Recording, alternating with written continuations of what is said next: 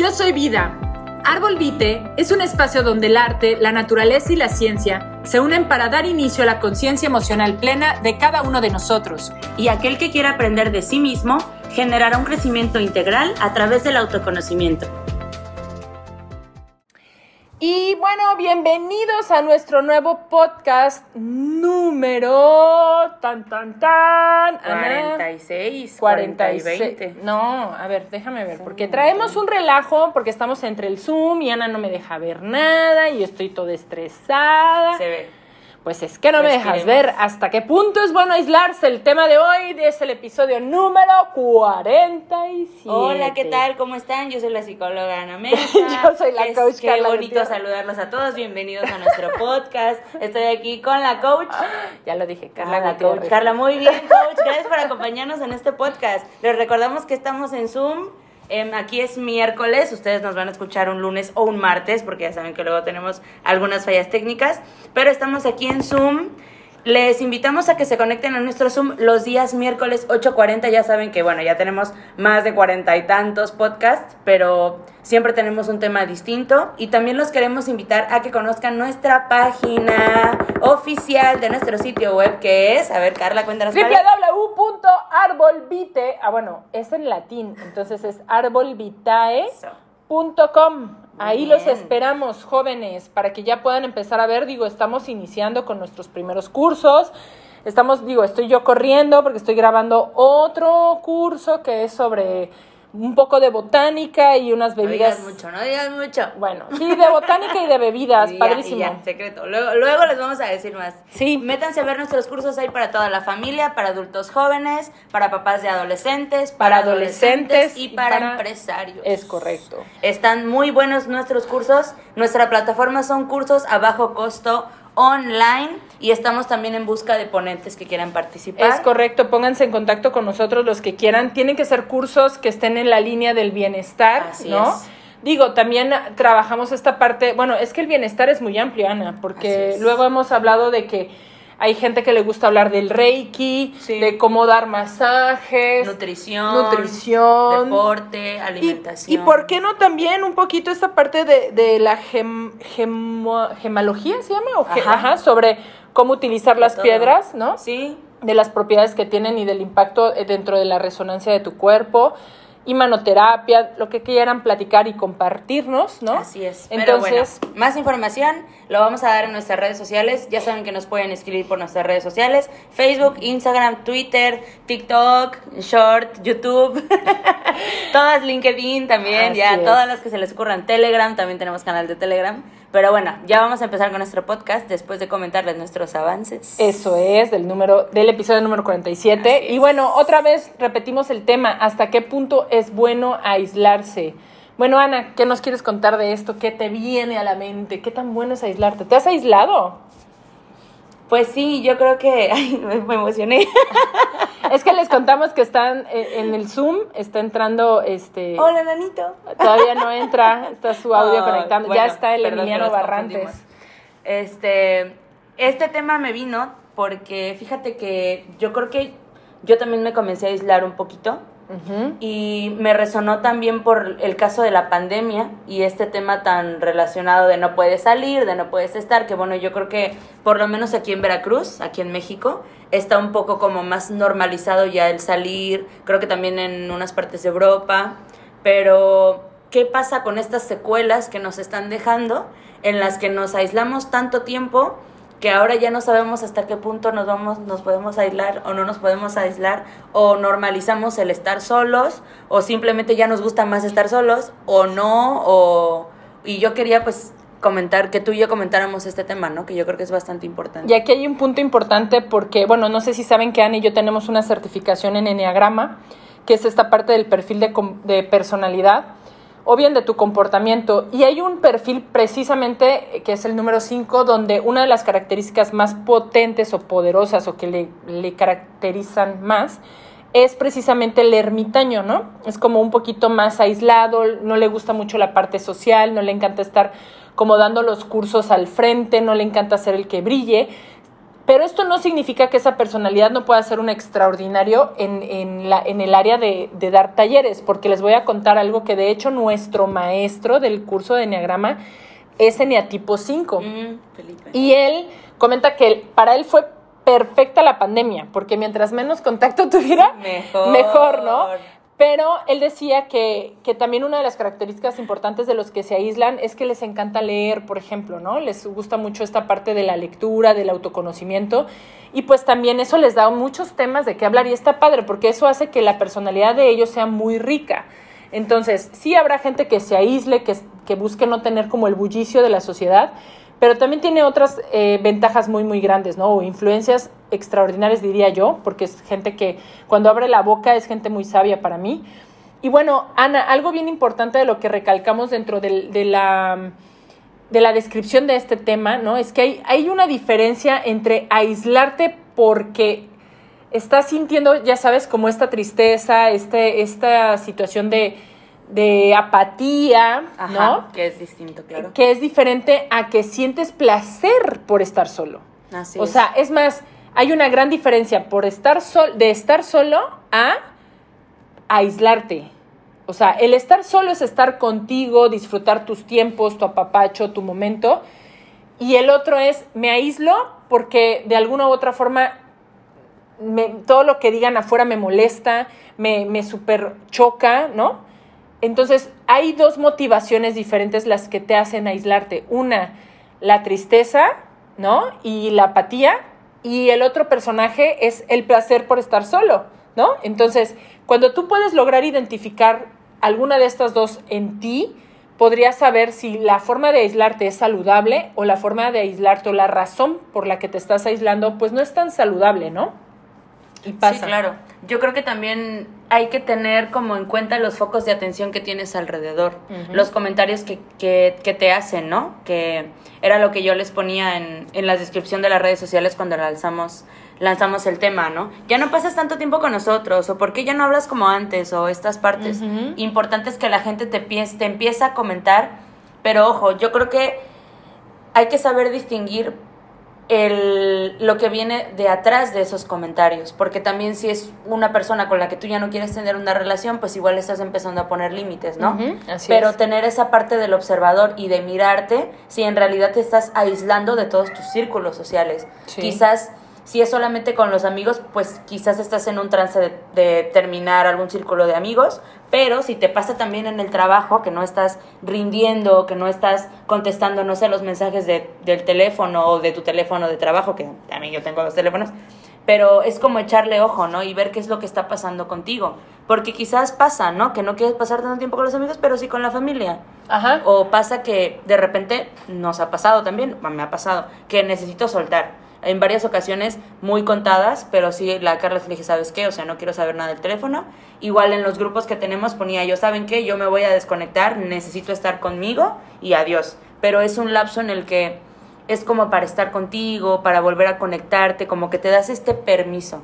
Ajá. Lo que es distinto a que ya no quieras salir a ningún lado y no, me, y no por salir no me refiero a estar con tus amigos, sino que no quieres salir de tu casa ni siquiera comprar por algo de comer que no te has bañado en días, que sigues en la cama, que quizás no has limpiado tu casa como estás acostumbrado, que no sé, no sales con tus mascotas, que no frecuentas a tu familia y que tu familia y tus amistades te lo dicen en forma preocupada, pero preocupada real es de que no sabemos nada de ti, o sea, dónde estás, estás bien o qué está sucediendo contigo, o que estás con ellos y estás como con la mirada baja, la corporalidad como muy muy caída. Retraída. Ajá, no hablas yo creo que estas, estas partes son también importantes porque hay ciertas personas que no saben comunicar cómo se sienten. Uh -huh. Entonces, y esto puede, pues quizás tener focos rojos de la depresión, que Eso es, es bastante interesante.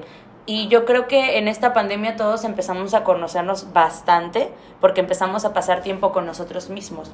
Pero yo creo que hay que hacernos las preguntas, ¿no? ¿Y cómo te sientes hoy? Cómo estás con tus círculos sociales, cómo te has estado sintiendo, qué es lo que ha estado pasando contigo.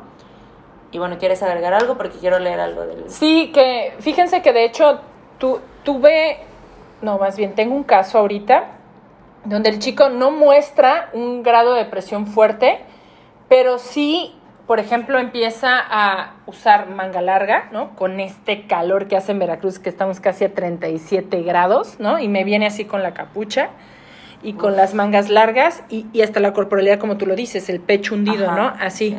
Y entonces, cuando yo empiezo a conversar con este chico, pues tiene una situación donde terminó con la novia, ¿no? Pero no externa. Precisamente su papá me, me pide platicar con él para que él pueda tener con alguien que no sea dentro de su casa, que pueda juzgar su relación, ni mucho menos sus acciones, y él se sienta con la confianza de poder externar lo que está sucediendo o lo que está viviendo porque acaba de terminar con su novia, ¿no?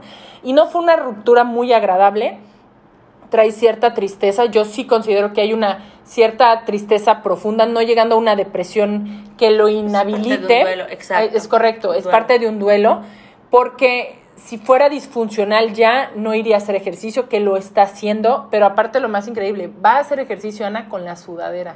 No, bueno.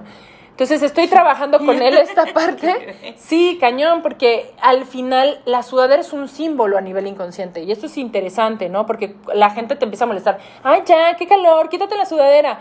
Pero no se dan cuenta que no es el calor, no es la sudadera. Exacto. Es qué quiero yo decirle al mundo a través de colocarme esto y no me no quiero ser visto. ¿No? Disculpen que mi gato está arañando su caja. Pero bueno, les- Dejémoslo ser felices. dejémoslo ser felices. Para que no se deprima. Pero bueno, les estaba explicando esta parte, ¿no? El- el- la corporalidad y el lenguaje de la, de la tristeza. Ojo, quiero hacer aquí una distinción entre tristeza y depresión, Ana. También. La tristeza es funcional. ¿Por qué es funcional la tristeza? Porque es una forma de expresar lo que estoy sintiendo o lo que los eventos que me están ocurriendo me hacen eh, sentir y se traduce en una tristeza, ya sea llorar, ya sea este, mantenerme más callado, ¿no? Lo que, no es lo que no es funcional, que ahora es disfuncional, es la depresión. ¿Y qué es esto? Es un, un cúmulo de tristeza no digerida o es un exceso de tristeza que no se digirió, no se procesó y no se soltó y el personaje empieza a aislarse. No hay problema si un día no te quieres parar de la cama. El problema sería que pasaran cuatro, cinco, seis, siete días sin querer pararte de la cama. Digo, Ana, me voy a escuchar muy cochina, pero en la pandemia yo a veces pasé tres días sin querer bañarme. Pero ni siquiera fue el hecho de no me quiero bañar porque estoy triste, era no me quiero bañar porque, caramba, estoy aquí en la casa, ni he salido, ni me- eh, mejor invierto mi, tiempo en otra cosa.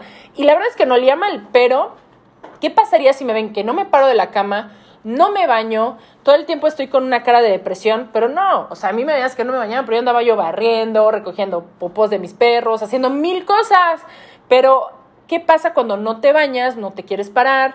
Tu, tu estado emocional, tu tono de voz siempre es muy bajo. Bueno, entonces ya ahí empiezas a decir, algo no está bien aquí, ¿sale? Claro. Entonces, bueno, seré una eterna adolescente que a veces no me quiero bañar. Ah, Pero bueno, entonces, Ana, quería explicar un poquito del DSM5, ¿no? Sí. Explícales qué es el DSM5. Claro, el DCM5 es un libro en el que, dependiendo de los años, van saliendo los trastornos actualizados que hay. Bueno, el DCM5 es algo controversial porque estaban diciendo que, bueno, ahora todos estamos en el DCM5, todos encajamos en un trastorno del DCM5. Dijeran por ahí que la locura es cuestión de grados, ¿no? O sea, todos tenemos un cierto grado de locura en la vida. Ya es cierto. Pero bueno, el, el tema aquí es hablarles pues precisamente de la depresión, ¿no? Y bueno, el DSM-5 dice que debes de cumplir algunos requisitos para saber si tienes la depresión o no. Y en este caso es que es obviamente el estado de ánimo deprimido o la pérdida del interés o placer al hacer algunas, al hacer algunas actividades. El deporte, el salir, el limpiar, bueno, las que sean placenteras para ustedes o para todos los demás. O sea, hace que eso que ya te daba antes placer, ya ni siquiera te motive, ¿no? Así es. También está el deterioro social, laboral o en algunas otras áreas, que es lo que yo vengo comentando en todos los podcasts anteriores. El- la definición de salud mental, ser funcional, ser funcional en todas las áreas. Eh, me atrevo a decir espiritual, religiosa, eh, social, laboral, em, familiar, en todos, todos, todos tus, tus entornos que tengas que seas funcional. ¿Y qué es ser funcional? Bueno, pues que, ok, obviamente todos tenemos diferentes tipos de emociones durante el día, pero pues que estés trabajando, que tengas ganas de estar trabajando, que estés hablando en, algún, en alguna llamada laboral, por ejemplo, ahorita, y que estamos nosotras platicando con ustedes y está fluyendo el tema, que quizás no lo tenemos preparado porque la verdad nunca lo preparamos, pero normalmente nos sentamos un poquito y, y estamos aquí con ustedes. Otra cosa es que dejemos de hacer el Zoom como dos, tres semanas y cuatro y pues no. Entonces que no te empiecen a fluir las cosas en diferentes áreas, mucho ojo, o mucho ojo también con las personas que lo rodean, que también les puede funcionar. Y bueno, también comentan aquí que los efectos no son de alguna sustancia, o sea, que no estás consumiendo alguna droga que te puede generar algún estado en el que estés tan relajado. O deprimido, ¿no? Exactamente, o deprimido. Y bueno, también habla aquí que no que no tengas esquizofrenia o que no tengas algún trastorno delirante, porque en algunos otros trastornos se puede hablar que estás imaginándote o sintiéndote deprimido cuando en realidad no es así. Es parte de un desequilibrio químico que tenemos en el cerebro, que son de diferentes sustancias. Y ojo, el trastorno depresivo también es una falta de químico en el cerebro, normalmente de la dopamina o de la serotonina. Para esto hay que ir con el psiquiatra para que te dé ese diferente tipo de químico que tú requieras, haciéndote un estudio previamente para saber si es así que lo requiere tu cuerpo. Es correcto. Así es. Muy bien. Oigan, y pues esto es muy, muy interesante porque la verdad es que a veces, Ana, me ha pasado que escucho por ahí todo mundo utilizando terminologías psiquiátricas a diestra y siniestra, diagnosticando a todo mundo sin tener la mínima conciencia de lo que realmente es cada una de las enfermedades, ¿no? Pasa. Hace rato estaba con una paciente que me decía, es que mi ex esposo es bipolar. Y yo dije, órale, ya lo diagnosticó, ¿no? Y le dije, ah, Ya lo medicó. Y le sí, ¿no? Ya lo va a medicar. Le dije, ¿por qué? ¿En qué te basas que es bipolar? Porque en algún momento está feliz y al otro día se enoja y entonces después se quiere contentar. Y dije, mmm, más bien está en un desequilibrio emocional, pero no es bipolar. O sea, la bipolaridad encierra muchas otras características, ¿no? Y, y la verdad es que necesitamos tener mayor conciencia de este tipo de cosas, dejar de ir etiquetando a la gente fulano, ¿no te quieres parar hoy qué? ¿Andas depresivo? Oye, oye, pues déjalo un día descansar. Es más, yo les voy a contar eso. Estos días, yo no sé si es, es muy posible porque a veces, em, no sé si ustedes saben que la luna afecta mucho, por ejemplo, la marea, ¿no? Cuando es luna llena, la marea es alta. Y hay estudios ahora sí que se sabe que también la luna, el campo gravitacional, porque afecta, cuando está más cerca o más lejos, afecta la, producción hormonal. Los ciclos de las mujeres las afecta muchísimo. Por eso en luna llena las mujeres llegan a tener más bebés. Todos los, los pediatras lo hablan y lo, y lo, confirman. Dicen, sí, efectivamente cuando hay luna llena las, las mujeres empiezan a parir más. Entonces también es importante que en algún punto como mujeres tomemos, por lo menos las mujeres y los hombres, porque los hombres dicen es que las mujeres están insoportables en sus días. Mm, el otro día lo hablábamos Ana y yo y le decía, oye Ana, es que yo quiero ver que un hombre esté con los cólicos, con los, o sea, a veces por nada. Yo me acuerdo a mi hijo que está aquí nos está escuchando, le jalo tantito el pelo y ¡ah! ya lo voy a ventanear. Y le molesta que le jale el pelo. Y les voy a decir algo interesante. Y no te había ventaneado de Mileno, ¿eh? Hasta que te metiste. Mira, te tocó baño. Pero les voy a decir algo interesante. El, el, el cólico es algo mucho más fuerte, ¿no? Entonces, nosotras lo hemos normalizado, es como, ah, sí, tengo un cólico, ¿no? Pero yo estoy segura que si un hombre supiera o sintiera lo que es un cólico, estaría, bueno, tirado en la cama, llorando, sintiéndose terrible, porque aparte, en el, en el momento de la menstruación, nos sube a nosotras la temperatura, nos da como un tipo de calentura. Entonces, y el hombre con tantita calentura, ya hasta se salió Emiliano, me lo ventaneé. y luego cuando sube la temperatura, pues imagínense los hombres con tantita temperatura ya andan chilloteando. Entonces, sí les invito a los hombres y a las mujeres pues a tener más comprensión de esta parte, ¿no? Porque cuando estamos hormonalmente este, en transición, en cambios, ¿no? Con los adolescentes especialmente, tenemos que ser más comprensivos, muchísimo más, porque sí hay unos momentos de tristeza profunda, pero no lo confundamos con una depresión.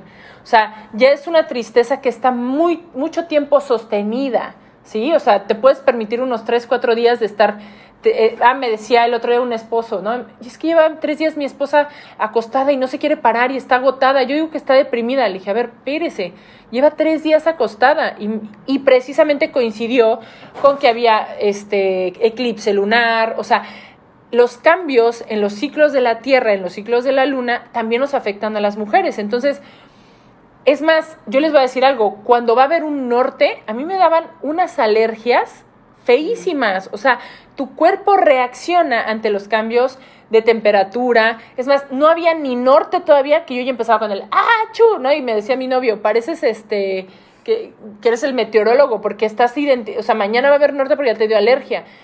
¿Cómo puede pasar esto? Pues porque estamos conectados, porque nosotros tenemos un cuerpo que está dentro de un sistema que hay gravitacional, es gravitacional, este, cambios de, es más, de presión, cuando hay este, cuando va a haber vientos, cambia la presión en el, en el, en el ambiente. Entonces, ahí se los dejo, que dejemos de estar etiquetando a la gente con la depresión pero sí, mucho ojo, porque esto es interesante, con la, con la pandemia se vio muchísimo más incidencia en depresión.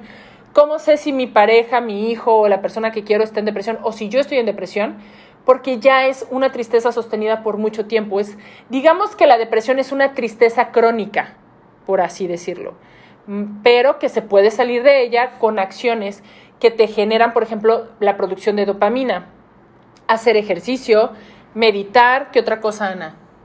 Pues algunas actividades que disfruten, porque eso es lo que genera que su cerebro esté haciendo este, esta parte de la funcionalidad que en, en, las cosas felices, en la serotonina y en la dopamina. Hay también una investigación que tenían dos grupos de personas, unas personas que trabajaban en una fábrica que no tenían luz y otras que tenían una luz como muy tenue.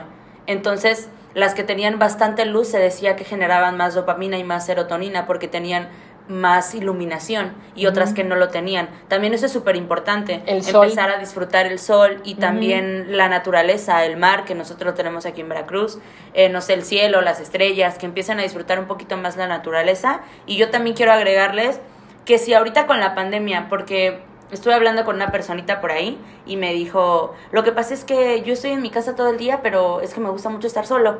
Y mi pareja es así como, pues es que estás encerrado y nunca estás conmigo y y él, sí, como, pues es que sí, pero yo quiero estar en, en, mi, en mi cuarto trabajando y ya luego pues nos vemos, ¿no?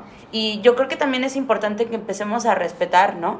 Si algunas personas tienen satisfacción en estar solas o que no quieren pasar tanto tiempo con nosotros, pues también respetar esta parte y saberlo comunicar. Y dejar de tomarnos lo personal. Exacto. Y también, Ana, algo que te ayuda mucho a que la depresión o a que la tristeza solo sea tristeza y no se transforme en depresión es dormir bien, señores. Los ciclos del sueño son súper importantes para el cerebro. Para El cerebro necesita descansar, el cerebro necesita recuperarse de los desgastes de todo el día. Entonces, si no duermes bien, vámonos para abajo, te va a dar depresión fácil. O si tienes una tendencia, es más fácil que la desarrolles. Y la alimentación. Ojo, el segundo cerebro de nuestro cuerpo humano hoy es el intestino. Así es. Están alrededor del intestino muchas neuronas. Entonces, si tú cenas muy pesado y principalmente alcohol antes de dormir, puedes llegar a tener algún tipo de no descanso, ¿no? Como dices, oye, dormí ocho horas, pero siento que no descansé. Pues claro, porque el estómago estuvo trabaje y trabaje y trabaje, y ¿qué crees? Como estuvo trabaje, trabaje y trabaje, el cerebro de la, o sea, ese, digo, el cerebro del intestino se comunica con el de la cabeza y el de la cabeza está trabaje, también trabaje y no descansa. Entonces, también tener nuestros tiempos de alimentación muchísimo más saludables, no comer después de las 7 de la noche, Ana, eso es muy importante. Entonces, hábitos, hábitos para estar bien. Entonces, ¿es malo aislarse? No, siempre y cuando sea por placer, ¿sí? Y que no sea por apatía, por desagrado, porque ya no quieres este, ver a nadie más en tu vida. desgastes, desgastes, en algunas partes, en las en tu trabajo, con tus amigos. Es correcto. Y si quizás te sientes así, también comunicarlo, ¿no? Sí, y también yo creo que aunque tengas, por ejemplo, la personalidad número 5, está padre que hagas actividades como lo hacía nuestro maestro para invitarse a desarrollar la parte social, ¿no? Eso también o sea, qué bueno que tengas el placer de estar solo, pero también tienes que aprender a, claro, a socializar, porque somos seres sociales, ¿vale? Así es. Entonces, pues bueno, les mandamos un abrazo, un beso y muchísimas gracias por estar aquí en el podcast, también a los que están en el Zoom. Vamos a cerrar el podcast y ahorita seguimos platicando con ustedes en el Zoom. Y bueno, les seguimos, síganos en nuestras redes sociales, ya les dijo Ana, toditititas. pero bueno, los seguimos sintonizando. Cuídense mucho, hasta la próxima, los amamos. Adiós. Muchas gracias por acompañarnos y esperamos haya sido de tu agrado el tema de hoy. Recuerda que la vida siempre nos regala aprendizajes y oportunidades para disfrutarla. Hasta, luego.